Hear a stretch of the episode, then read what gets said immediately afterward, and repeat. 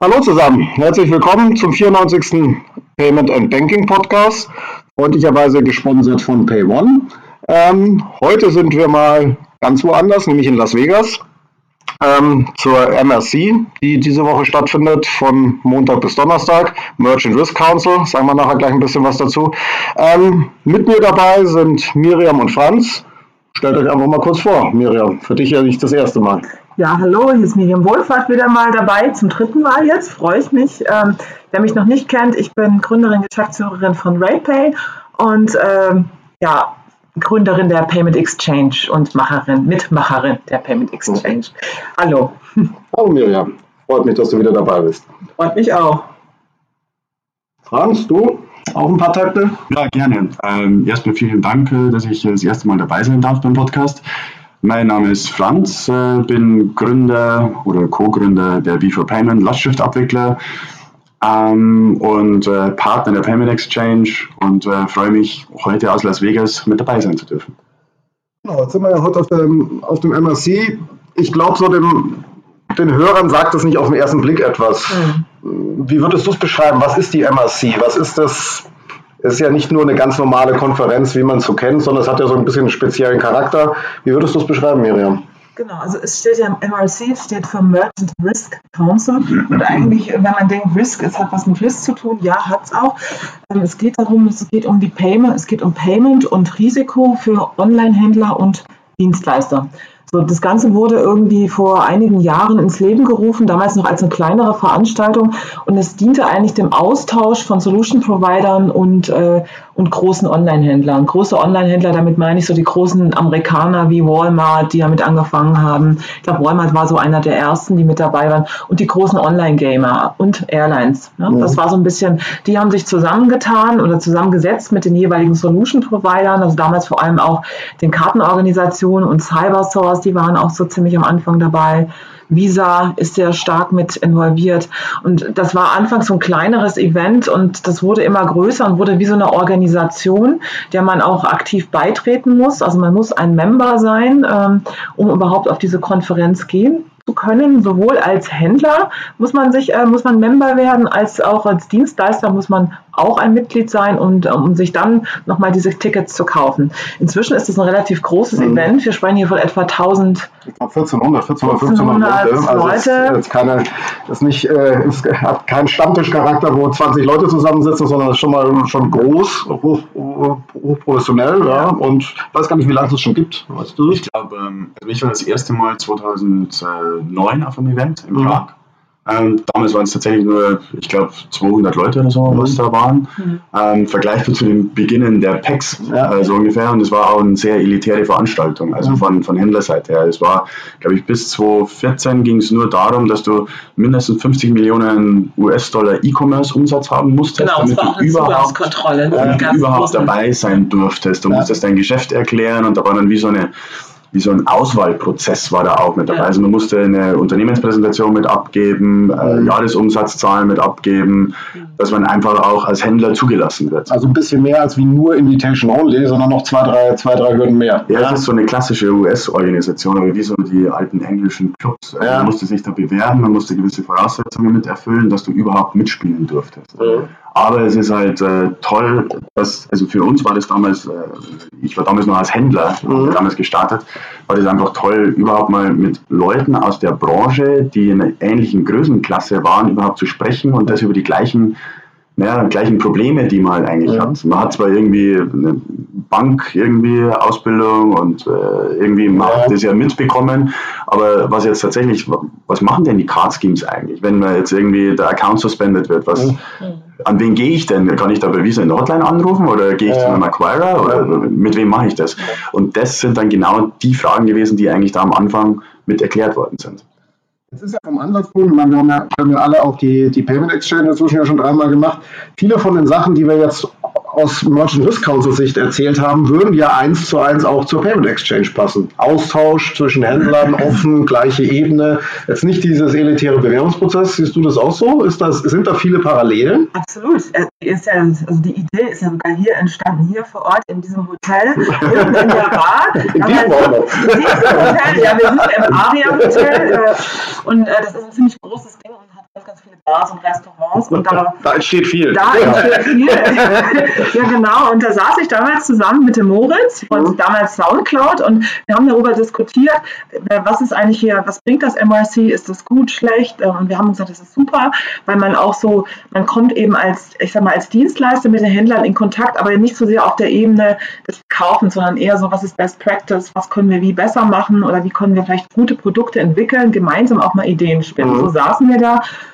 haben die ganze Nacht über Payments gesprochen, ja, Moritz und ich.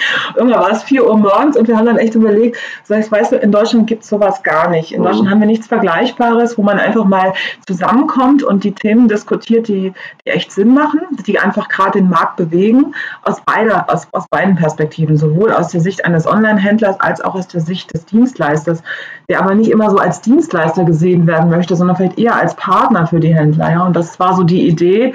Ähm, das haben wir so mitgenommen und eigentlich transportiert. Also eigentlich mhm. haben wir so ein bisschen das geklaut, ähm, aber natürlich in sehr viel kleinerem Rahmen. Und natürlich der Unterschied war, dass wir gesagt haben, die Deutschen haben natürlich andere Themen als jetzt die Amerikaner, weil es ist hier schon sehr kreditkartenlastig. Kartenlastig, ja, es ist kartenlastig und es ist ähm, ja, natürlich aber auch PayPal und so, das ist auch alles dazugekommen, oh. aber grundsätzlich ist es ja kartenlastig. Und die Amerikaner kennen sich ja nicht aus mit Lastschriften, die wissen nicht, was PSD2 ist und dieser ganze Kram. Deshalb äh, ist das, was, was wir gesagt haben, wir müssen das eigentlich so ein bisschen die Idee ableiten, aber dann eben auf den deutschen Markt zuschneiden. Wobei, so ein bisschen muss man vielleicht dazu sagen, wir sind jetzt zwar in den USA mhm. auf dem US-Kongress vom mhm. Virtual Risk Council, das Pendant gibt es aber in Europa auch. Mhm.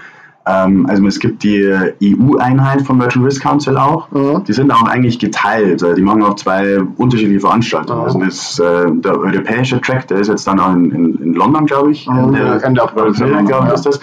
Ähm, dort sind natürlich mehr die europäischen Themen dann mit dabei. Mhm. Aber es wird natürlich schon auch die, äh, dominiert von den großen Sponsoren, die ja, dabei sind. Also es ist immer irgendwie wirklich die ganz großen Namen irgendwie. Mhm. Ich glaube, dieses Mal Cardinal Commerce oder First Data.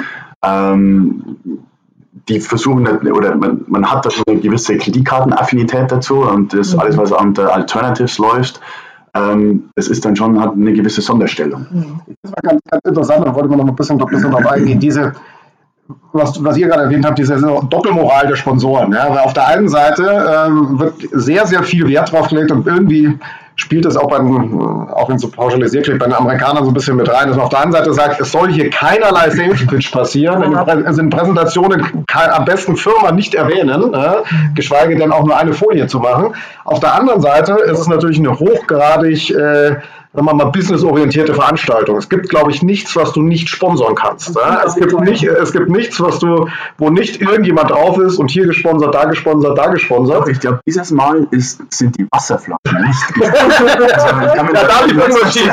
Das war, schief, ja? war sogar auf den Wasserflaschen die Banderole vom also wenn ich so ein, so ein Sponsor wäre, der sicherlich und vor allem die großen Namen, also ich kenne keine Zahlen, aber ich bin mir sicher, dass dass da der, die großen Sponsor da locker sechsstellig hier lassen an Sponsoring, an Sponsoring-Business, was da ausgegeben wird. Ja. Ja. Um dann bei der Präsentation nicht mal eine Folie drüber zu machen, was sie eigentlich tun, finde ich, äh, das ist so ein bisschen amerikanischer Modus. Ich glaube, das kriegst du in Europa nicht durch. Aber deshalb ist, deshalb ist ja da diese, diese Zweiteilung auch so da. Ich glaube, man kann ja jetzt dieses Jahr oder ich glaube, es ist ja seit ein, zwei Jahren so, dass man sich auch zwei verschiedene Arten von Ticket kaufen kann. Also nicht nur die Unterscheidung, man ist jetzt Händler mhm. und äh, man ist Solution Provider oder Vendor, mhm. ähm, sondern man kann sich auch als Solution Provider Vendor zwei unterschiedliche Ticketkategorien kaufen. Man hat nur in die Exhibition Hall Zutritt, mhm. wo die, die Partner dann ihre Ausstellungsflächen haben, wie man mhm. das von Kongressen oder von Konferenzen auch ganz normal kennt.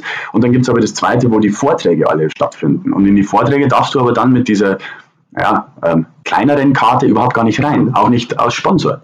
Ich fand interessant, weil du gesagt hast, Exhibition Hall ist mir gestern auch aufgefallen, ist auch, finde ich, ganz anders, wie man es von Europa kennt, ist dieses, Exhibition Hall wurde erstmal nur für zwei Stunden aufgemacht, ja, also am Abend von 17 bis 19 Uhr. Na, dann wurden im Prinzip mehr oder weniger alle Leute da so äh, viehherdenmäßig einmal durchgetrieben. Jeder hat zwei Getränke in die Hand gekriegt und dann wieder raus. Ja. Ist ganz anders, als wie man, äh, keine Ahnung, wie man es vom MPE, von dem wir letztes Mal berichtet haben, kennt oder halt von den großen, großen Messen. Aber schon so ein bisschen... Ähm, durch, durchaus anders aufbauen. Das ist, glaube ich, auch ein anderes Mindset. Also ich glaube, wenn du da aus Europa kommst, wunderst dich erstmal, was ist, wo ist eigentlich die Messe? Also ich bin, war zum ersten Mal hier und gesagt, wo sind denn die Stände? Ja, gesagt, ja, die sind zugesperrt. Die machen wir alles um fünf auf. Ja, so, das ist ich glaube, die Europäer würden sagen, was kriege ich denn für mein Geld? Das geht doch gar nicht. Oder? Ja. Also das ist schon ein bisschen, also manchmal an der einen oder anderen Stelle finde ich es auch extrem. Und mhm. ich glaube, das wäre auch kein, äh, ist nicht ein Vorbild, wo wir hinwollen mit der PEX. Ja, das ist zu sehr äh, kommerziell. Das, ja, das, das, ist, das, das würde ich mir auch wünschen, dass das so niemals wird. Ja? Also weil das ist einfach nicht mehr schön. Da steht dann, das Kommerz steht eher im Vordergrund. Das ist natürlich, wobei ich da ganz klar sagen muss, ich war eben aus Händlersicht, wo ich das wieder dann, dann sehe. Und ich war lange Jahre oder bin jetzt seit einigen Jahren eben immer mit dabei. Ja. Und für Händler, finde ich, gibt es wenig Konferenzen, die einen mehr Mehrwert bringen als die, weil ich einfach die Möglichkeit habe, ich sehe auch mit den Umfragen oder so, ich kann mich genau in meine Verticals reinpacken. Also ich habe oft das Problem, ich bin jetzt, keine Ahnung, bin Retailer oder bin digitaler Güterhändler. Mhm. Mit wem spreche ich denn eigentlich? Ich glaube, Händlersicht. Und vollkommen für, also für Händler ist es meiner Meinung nach eine der besten Konferenzen, weil es tatsächlich immer nicht so sales-lastig ist. Mhm. Und auch ich gehe, ich kann mir, ich kann mich als Händler einfach zurückziehen und gehe nur in die Präsentationen rein, nur in die Roundtables. Wir haben sehr, sehr viele Roundtable-Discussions auch mhm. mit ziemlich tollen Themen, wo dann Google dann auf einmal internas äh, berichtet, wie sie eigentlich ihr Risk-System aufgebaut haben. Mhm. Also das sind, das sind schon Insights, die einen kleineren Händler einfach schon viel, viel weiterbringen. Und man kann sehr, sehr offen mit den Leuten auch sprechen, ohne dass man jetzt vorher ein NDA oder irgendwas ja, unterzeichnen muss. Ja, das also das ist schon ein wahnsinniger Mehrwert. Ich glaube, aus Händler, ich habe jetzt eher so die Sponsorenseite gesehen. Ich glaube, aus, okay. Händler, aus Händlersicht bin ich vollkommen bei dir. Und wenn man sich auch das anguckt, da ist schon das Who is Who der Händler.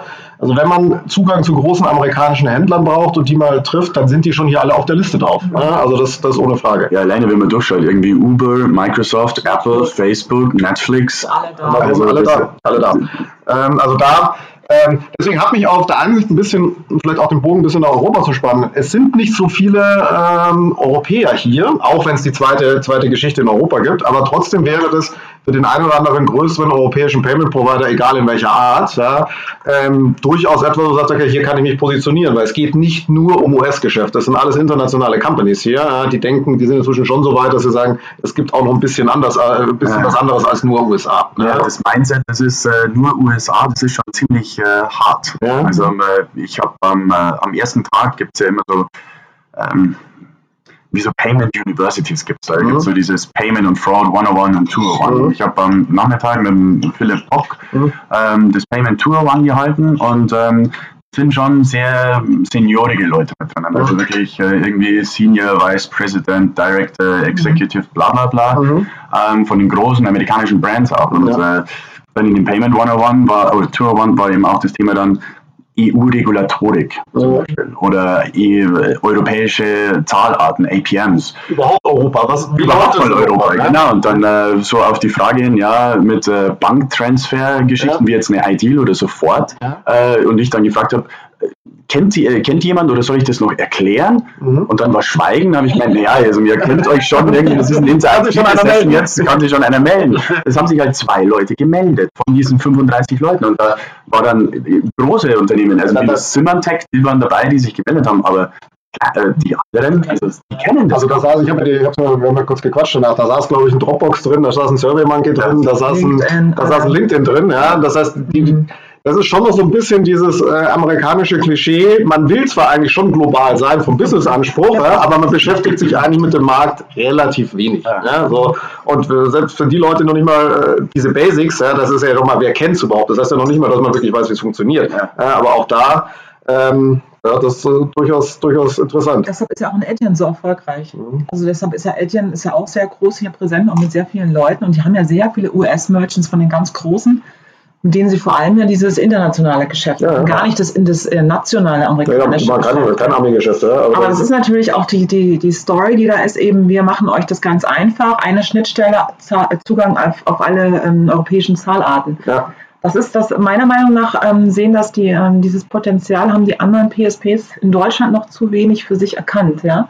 Aber was glaubst du, warum man sich, äh, oder warum jetzt, auch um es zu pauschalisieren, jetzt der, der amerikanische Payment Manager, obwohl er in Europa oder auch weltweit aktiv ist, sich damit so wenig beschäftigt? Ist es eine gewisse Mischung aus, das ist mir viel zu komplex da, die haben auch noch fünf Währungen, was auch nicht für allen klar war, äh, die haben noch 20 Zahlarten und bis ich das alles verstanden habe, das gebe ich lieber zum Dienstleister. Ist es auch eine gewisse Art von, so groß, so wichtig finde ich es dann auch wieder nicht. Äh, ich habe nicht so Relevanz. Warum ist ich das? Ich glaube, der Payment Manager in den USA ist sehr, sehr angesehen im Unternehmen. Der hat einen ganz anderen Stellenwert. Mhm. Und es gibt bei uns noch, in Deutschland gibt es ja noch ganz wenige Payment Manager. Ja. Es ist, äh, bei Zalando gibt es das, es gibt ein paar wirklich vereinzelte bei den großen Online-Gamern, aber dass man wirklich die Payment Manager hat, das sind ja Koryphäen auch hier, die kennen sich super aus. Ähm, und die sind auch ganz, ganz hoch angesehen. Aber wahrscheinlich ist es auch so, ich meine, das E-Commerce ist einfach in den USA immer noch ein Stückchen weiter und es ist alles ein bisschen größer, es ist alles ein bisschen mehr. Und natürlich, äh, wenn ich da irgendwo ähm, optimieren kann, dann spart man gleich Millionen. Ich war gestern in so einem Vortrag hier von Netflix, mhm. haben die erzählt, äh, wie sie jetzt äh, auf Debitkarten hier in den USA, es ging um den amerikanischen Markt, dachte ich, das ist ja Lastschrift, was die machen. Die ziehen quasi ähm, ähm, von, den, von den Kreditkarten. Es gibt ja hier in den USA die Funktion Debit oder Credit. Ja. Und da ziehen die quasi ähm, die Debit-Funktion ein. Das ist eigentlich nichts anderes als eine Lastschrift. Ja, ich habe mich immer gewundert, warum ich diese Terminal-Auswahl Debit oder Credit ja. habe, ja, was du im ATM teilweise hast und auch am Terminal. Das ist ja genau so ein Use Case. Direkt anziehen oder auf, auf Kredit geben. Ne? Und das haben die hier gestern präsentiert und das ist etwas, was eigentlich noch gar nicht so gängig ist. Also, lustigerweise waren auch gar keine Fragen dazu, wie es mit Chargeback aussieht. Das hat mich gewundert. Ja. Ähm, aber egal, auf jeden Fall äh, war das einfach so, wo du dachtest, okay, ähm, die, die erzählen jetzt hier, was sie hier machen und dann hat der eine erzählt, der kam von PayPal und äh, der hat, der macht das jetzt auch bei Netflix und hat dann erzählt, bei PayPal hätten sie das auch gemacht und sie haben jetzt Netflix Millionen gespart und er ist jetzt quasi der Superhero. Mhm. das ist natürlich auch so ein, so ein Ding, weil vorher haben sie alles über die Kreditkarte gebucht in den USA und jetzt sind sie von den Interchanges weg auf eine billige, ich sag mal, per Transaction, ähnlich wie bei uns die Lastschrift, ja und haben das dort präsentiert. Ja. Und der wurde echt gefeiert. Also das war schon etwas wow. Ja, das, kann man ja, das ist aber auch dieses amerikanische, so einen feierst du dann, ja. der, dann, der wird dann danach belagert und alle reden mit ihm und so weiter. Das ist schon interessant. Das ja. ist, glaube ich, der Stellenwert ist ja ein anderer. Die Wertschätzung.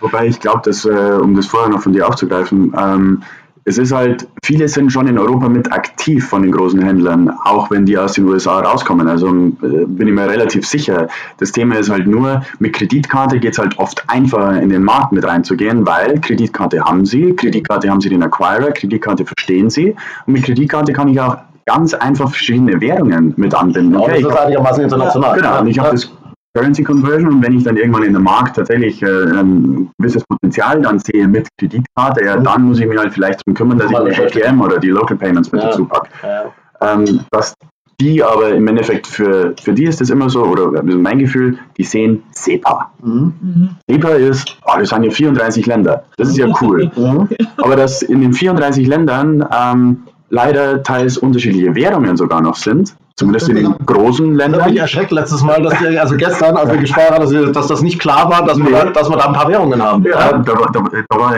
um einen konkreten Fall, wo ähm, ein größerer Retailer aus Europa, der in verschiedenen Ländern mit aktiv war, die Top 5, irgendwie Deutschland, UK, Schweiz, Norwegen und Dänemark. Mhm. und das eigentlich nur ein Land, Deutschland, Euro hat als SEPA-Land. Ja. Das war den Leuten ich glaube schon irgendwie bewusst, aber das war schon so ein Aha-Effekt. Ach, jetzt bin ich doch in dem SEPA-Raum, ja. habe aber lauter unterschiedliche Währungen noch ja, ja. und noch unterschiedliche Zahlarten. Und irgendwie Kreditkarte performt gar nicht so hundertprozentig. Richtig gut. Ja, genau. Also die Vorstellung auch, was dieser Begriff SEPA eigentlich bedeutet, ist noch teilweise sehr, sehr unterschiedlich belegt. Also manche machen sich so ein bisschen einfach und sagen, SEPA, alles einheitlich, alles gleich, super Sache und schauen aber dann gar nicht weiter runter und sagen so, dass es für manche Sachen überhaupt keine Bewandtnis hat. Aber das finde ich gut, also diese, die, stimmt schon, diese Kreditkarte Punkt macht es erstmal einfach zu sagen, das reicht für die erste Expansion. Ja, und das, man sieht es ja auch bei großen Händlern, jetzt nicht zwingend Retailer, aber manche andere Händler, die haben halt nur Kreditkarte und es geht auch irgendwie. Man macht damit schon auch Umsatz. Ja? Also es ist nicht so, dass du damit nicht,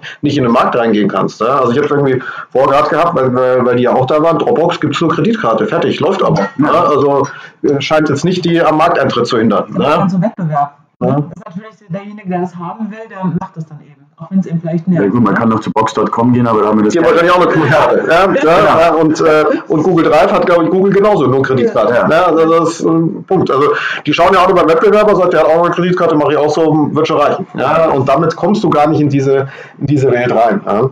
Ähm, jetzt habt ihr beide ja am Nachmittag auch ein nochmal eine Runde. Ähm, vor allem auch zum Thema, Miriam freut sich schon, ähm, zum, zum, Thema PSD2.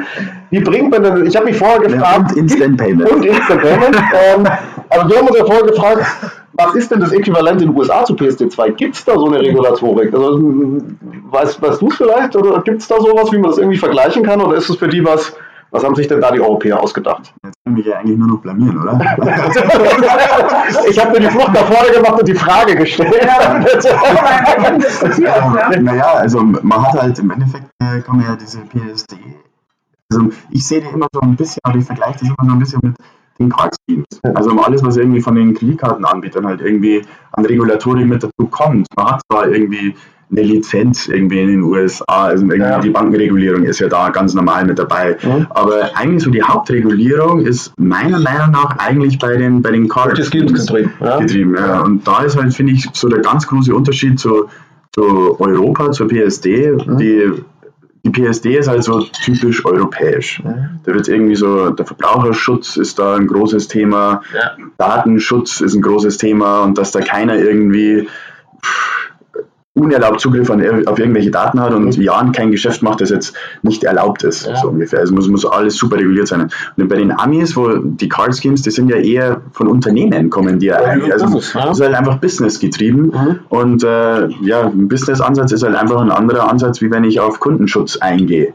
Ja, das ist, glaube ich, auch das, interessante Frage, die wahrscheinlich heute bei euch auch kommen wird. Das halt so, was passiert denn, wenn sich irgendeiner da nicht dran hält? Ja? Ja. So, es gibt zwar PSP 2, ganz viele Sachen stehen dort und dann kommt die Bank und sagt, äh, mir doch egal oder mache ich mal später ja. oder soll sich mal einer beschweren. Ne? Ja. So, wo, wo ja jeder aus den USA im Kopf hat, da gibt es doch die Riesenliste mit den Strafen von Visa Mastercard. Ja. Da weiß ich relativ klar, wenn ich das nicht mache, ist das mein Risiko. Genau. und das, ich glaube, sowas zu das ist ja genau Business-Ansatz, Strafe zahlen, also Geld kriegen davon. Und wir hatten, wir hatten einen in Payments to One hatten wir eben den gleichen Ansatz und das sind tatsächlich, wie wir auf Strong Customer Authentication gekommen sind, wo ja. es dann hieß, ja, man braucht äh, zwei wie heißt das korrekt? Zwei Faktoren, zwei Faktoren als Wissen, als haben, genau, und so weiter. Ähm, haben wir das erklärt und dann war die erste Frage so, ja, und muss ich das tatsächlich wirklich bei jeder Transaktion dann machen? Und dann sagt man natürlich, naja, gemäß PSD2 natürlich muss man es machen. Und man hat natürlich noch die, die Übergangsphase ja, und so weiter. Ja. Aber, nee, aber was passiert dann, wenn ich es nicht mache? Ja, da habe ich eigentlich so gemeint, naja, ich glaube jetzt so nichts Direktes, aber man muss jetzt natürlich Legal-Seite, weil da darf ich ja kein, kein Draht oder sowas geben, aber es sind tatsächlich so die Fragen, die dann da einfach aufkommen und das ist halt so, glaube ich, einfach der Unterschied von einem businessgetriebenen Ansatz, mhm. weil auch ein Visa, ja, man darf es wahrscheinlich gar nicht so offiziell sagen, aber die verdienen ja auch an dem was, wenn einer die Chargeback-Hürden reißt. Natürlich, also die Strafen sind ja jetzt nicht irgendwie 2,50 Euro, das genau. sind richtige Strafen, das ist, genau. ein, das ist ein Businessmodell. Genau, ja? die Acquirer verdienen ja da auch nicht mehr mit. Ja. Also das ist jetzt natürlich, vielleicht wieder diese, diese Doppelmoral ja. vielleicht da, dass man sagt, du darfst für das auf gar keinen Fall machen, aber wenn es das magst, ja, dann kannst du ja zahlen, dann passt ja auch irgendwie. Ja, genau, das ist Ablasshandel. Ja. Ja, zahle ich halt ein bisschen Geld und sowas, mache ich wieder ein bisschen Chargeback. Äh, ja. so, ist, so, so, ist der Deal. Also, und genau diesen vergleichbaren Deal gibt es halt bei der PSD2 nicht. oder kann im Moment eigentlich keiner sagen. Vielleicht passiert das irgendwann, dass man sagt, okay, wenn ihr jetzt nicht, also ich sehe ja äh, Customer Authentication sehe ich ja fast noch ein bisschen kleiner. Größer ist ja wirklich dann äh, Bankenschnittstellen. Ja? Was ist, wenn jemand seine Schnittstelle da nicht freigibt? Ja? So, was mache ich jetzt nicht. Ja? Oder ich gebe noch ein bisschen was von. Was passiert dem? Und wie lange dauert es überhaupt, bis das irgendwann mal Stress gibt? Was passiert der Bank? Genau, was passiert der Bank? Ja. ja. Und, wie, und wann passiert da was? Ja. Äh, diskutiert die da drei Jahre rum und danach gibt es irgendwann mal ein Gerichtsurteil und dabei ist aber schon das, das Businessmodell, das darauf aufbaut, schon längst im Eimer, weil so lange hält das halt gar nicht durch. Ja? Ich weiß es nicht, aber es ist eine, ist eine spannende Frage. Ja? Ich bin gespannt, heute fragen. Ja. Ich bin echt gespannt. Nee, wir machen den Vortrag einfach so lang, dass am Schluss keine Frage Fragezeit möglich genau. so, so not mache ich das. Sitzt du hast, du hast zu, du uns zu und der, du bist dann der Einzige, der Sachen fragt und kannst immer Sachen, die wir beantworten können. Ja, spontan, ja. ja, aber es ist schon durchaus eine Herausforderung, es auch auf Englisch jetzt zu machen. Ja. Das ist ja ein Thema, was jetzt per se schon nicht so ganz so einfach ist, wenn man sich nicht so extrem tief damit befasst. Aber gut, wir werden es schon hinkriegen. Ja, vor allem halt das in einer einigermaßen, äh, in Anführungsstrichen, unterhaltsamen Präsentationsform zu kriegen, weil es natürlich doch bis zu einem gewissen Grad recht trocken ist, das, das Thema. Ja? Also sind jetzt die Sachen drin, wo sagt ja. so, ja, äh. Wobei ich da eigentlich schon so ein bisschen das Gefühl habe, weil es sind ja eher schon, also das Payment Tour One da am Montag, das hat ja viereinhalb Stunden gedauert. Mhm.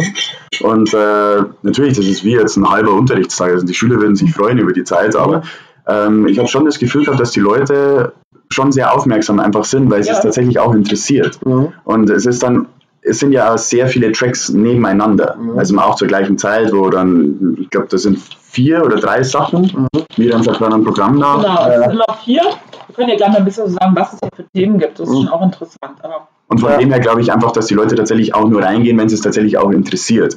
Und dadurch, natürlich sind manche Themen jetzt, Regulatorik ist jetzt nie irgendwie ein, ein Spaßthema und ja, eins, wo man schöne Bildchen dann damit ja. zeigt. Ähm, aber ich glaube, dass die für die Leute das einfach schon was Relevantes ist. Ja, da spielt, glaube ich, auch immer noch das, das Kostenthema mit rein. Die haben richtig, äh, in welcher Form auch immer, Geld dafür gezahlt, auch die Händler, dass sie sagen, so, ich setze mich nicht einfach nur mal so rein und äh, schaue dann halt mal ein bisschen zu und am Schluss äh, twitter ich nebenher, sondern ja. da ist ein gewisses, gewisses Engagement. Ja? Das stimmt. Das ist ähm, willst du dann doch Geld nehmen. ja, das ist ja die Frage, was kann man, was kann man so abschauen? Ne? Was, können, was kann man für die Payment Exchange abschauen und sagen, das ist eine Sache, die da macht Sinn, das zu transportieren? Also was ich zum Beispiel sehr, sehr gut finde hier auf dem MRC ist einfach diese, das wissen leider die wenigsten, mhm. aber die ganzen White äh, Papers, äh, mhm. die ganzen Best Practices, äh, die ganzen Präsentationen, die hier alle immer ins Laufwerk hochgestellt werden und mhm. jeder Händler hat darauf Zugriff. Und es gibt auch so wie so eine Art Chat- oder Mail-Funktion auch. Also wenn ich jetzt zum Beispiel sage, ich bin, keine Ahnung, ich bin ein großer Retailer und suche jetzt jemanden, der in den USA groß aktiv ist, dann kann ich das sogar mir in dieser Adressliste in dem, äh, angucken und kann den dann direkt kontaktieren über, über das MRC. Der bekommt dann quasi die Mail über, von der MRC zugeschickt und äh, so kann der Kontakt auch hergestellt werden. Und das ist zum Beispiel schon was, auf diese ganzen Ressourcen dann mit zuzugreifen. Und auch wenn man diese ganzen Tracks hier mal sich anschaut, einfach so den ersten wirklich speziellen Überblick äh, sich anzusehen. Alpago, wie ist Markteintritt in, in, äh, Lateinamerika. in, Lateinamerika. ohne dass ich jetzt vielleicht Alpago jetzt direkt dann anrufen muss, mhm. wo dann vielleicht ein Sales Pitch dann daraus wird, sondern ich kann mich tatsächlich erstmal grob informieren, was sind denn eigentlich meine Themen. Und ja. das ist, finde ich, schon was, wo ich sage, das ist wirklich was Gutes, das vom MRC kommt, was man für die Packs vielleicht überlegen könnte. Was natürlich schon nicht wenig Arbeit ist. Also wirklich Ach, so Education. Das, das ist halt, das ist also dann bist du nicht mehr, dann bist du nicht mehr ein, ein zwei Mal im Jahr äh, Invitation-Only-Event, sondern hast du über die ganze Zeit wirklich Education, Plattform aufbauen, die Leute motivieren, das, ja, ja. das ist was, was das, das, das, das dauert. Das ist ein großer Benefit. Das ist ein Benefit, aber auch einer, den du nicht von Tag 1 auf äh, hinkriegst. Ja? Also das, äh, ähm, das, das, äh, das, das schon. Also das klar, sehe seh ich auch so, würde ich jetzt aber jetzt nicht sofort auf die To-Do-Liste für die Packs schreiben. Direkt, nein, ja, nein, nein, glaube ich auch nicht. Das man, aber auch mal generell hier im Podcast wir auch mal sagen, was, wenn ihr als wenn ihr Händler seid oder wer auch immer uns jetzt zuhört, wenn ihr auch mal tolle Ideen habt, lasst uns das mal wissen, was ja. ihr vielleicht mal gerne hättet oder sowas. Was wäre ein Format, was ihr toll finden würdet, was könnten wir noch besser machen oder was für thematisch auch, was sind thematisch, was sind, ja. was sind Themen. Ähm, auch eine Diskussion, die wir immer wieder haben, ist, wie weit macht man wirklich so einen aktiven Workshop-Charakter, was Franz gerade gesagt hat, wo Leute wirklich drei, vier Stunden zusammensetzen, macht sowas Sinn, macht es keinen Sinn. Ähm, ist durchaus immer wieder mal eine offene Frage oder Sachen, wo wir uns überlegen, probieren wir das halt mal aus. Ja? Also das sind schon Sachen, die man da, die man da auch, auch lernen kann. Ähm, da andere Sachen ist gewisser, gewisser Professionalisierungsgrad hast du hier auf jeden Fall. Das ist schon, das ist schon sehr, sehr gut. Äh, da muss man halt dann, dann erstmal hinkommen. Gut. Ja, also wie gesagt, gestern, ich wollte mal ein bisschen was zum Programm erzählen, für die, die es interessiert, falls jemand mal hierher kommen möchte oder so. Also gestern war eben großes Thema Identität, das fand ich super spannend, das waren ja. echt viele Tracks stimmt, dazu. Stimmt, das war ein super Vortrag hier von Google. Ja. Ich fand den echt sensationell gut, der hat richtig Spaß gemacht. Ja, also das war, ähm, ja, stimmt, da, da hatte ich drei, vier Leute gekannt, die rauskamen und gesagt haben, das war, war wichtig, weil es auch jetzt nicht ein direktes Payment-Thema ist, ja, aber ähm, kombiniert mit dem, ganzen, mit dem ganzen Sicherheitsthema, passt ja auch wieder ein bisschen zu dem, zu dem äh, Strong Authentication PSD2 rein. Also kann man ja durchaus da auch mal einen Link haben und das wird da wirklich von den großen amerikanischen Companies, die waren da, waren da Vielleicht alle da. Um, um was da genau gegangen ist. Also ja. da ging es dann darum, äh, welche Daten hat man jetzt für die Identifizierung eines Kundens was braucht, was, was hat man denn da? Und mhm. Google, die haben ein paar Daten. Es gibt, es gibt mehr Android-Smartphones auf der Welt als Zahnbürsten. das war ganz interessant. Aber die, was die alles für Daten haben, auf was sie alles äh, potenziell Zugriff hätten, damit sie eine Identität eines, äh, einer Person nachweisen können. Und was hier im, im, im Internetbereich an Identitätsthemen laufen und was dann irgendwie im Bankenumfeld als Identität läuft. Also die Identität im Internet an eine Tax-ID oder an Führerschein oder sowas festzustellen, ist halt irgendwie Schwachsinn. Ja. Aber im Bankenumfeld wird es immer noch verwendet, damit ich die Identität irgendwie ja, feststelle. Also das, ist so ganz komplett anders. Ja, komplett anders. und das ist auch wieder, passt auch ganz gut im Podcast da in Richtung Message, Richtung Banken, auch da mal anders zu denken. Also natürlich ist Identität ein Riesenthema für die Bank, aber es ist halt immer noch dieses alte, es wird irgendein Dokument vorgezeigt, was auch immer, das schaut dann einer an, vielleicht, also auch diese Video-Ident-Geschichte ist ja nichts anderes als wie ein sehr, sehr alter Prozess, der jetzt ein bisschen digitalisiert ist, aber es ist immer noch derselbe gleiche Prozess. Ich halte meinen Führerschein dahin oder mein Personalausweis. Das denken die anders. Mhm. Äh, vor allem ist ja viel, viel aktueller. Ja? Du bist wirklich sehr, sehr zeitnah, kannst du prüfen, ist das der Kilian oder nicht? Ja? Natürlich. Und ich meine, das ist ja auch ein großes Thema, diese Uberisierung des Zahlens, ja? ja. dieses mhm. unsichtbare Zahlen. Da muss natürlich das Identitätsthema rückt. Es geht ohne Identität viel, nicht. Nein, das ja. rückt ja viel, viel stärker in den Vordergrund. Ja. Das war schon, das war, also ich fand das super. Gut, aber dieses, dieses Seamless Payment, glaube ich, wie das hier dann heißt, ähm, ja, strong, Fact, uh, strong Customer Authentication. Ja. Passt da. das passt irgendwie, nicht mehr, das passt irgendwie nicht mehr zusammen. Also, und das ist, äh, das ist natürlich, also ich bin auch irgendwie, natürlich bin ich ein Fan. Ich war das erste Mal vollkommen baff, wie ich aus dem Taxi raus bin. Ich habe mir gedacht, jetzt, jetzt springt mir der Taxifahrer gleich nur irgendwie nach und sagt, nein, du musst nur zahlen. Aber dann bekommt man vom Paper schon die Message, nee, bezahl. Ja. Aber irgendwie ist so diese One-Click-Geschichten, also wenn das alles im Hintergrund abläuft, das ist also als Kunde, als Konsument bin ich immer halt so hin und her gerissen. Ja, das ist, glaube ich, auch nochmal ein Unterschied hier. Das heißt, die, die diese PSD2-Geschichte, man will den Endkunden schützen, glaube ich nicht, dass das hier jeder genauso versteht. Also jeder sagt, der Endkunde will doch gar nicht so geschützt werden. Der Endkunde will, so, will den, das Uber-Modell ja, haben ja. und will nicht was auch immer da tun. das heißt, dieses Verständnis zu sagen, es hat die EU was gesagt und will den Kunden schützen, Fragezeichen, will der Kunde das überhaupt? Interessiert das den überhaupt? Oder sagt er sich, ja, vielleicht entsteht da ein Risiko und auch das ist fand ich sehr, sehr, sehr, sehr interessant. Das Thema Risiko wird hier ganz anders gesehen. Er sagt, für den Endkunden hat das keine große Relevanz, ja, weil er sagt, das müssen halt die Banken oder die Dienstleister im Hintergrund abkönnen. Ja, so, und da gibt es natürlich eine sehr große Industrie, die viel Risiko- und Fraudmanagement macht und die genau deswegen dahin geht. Ja.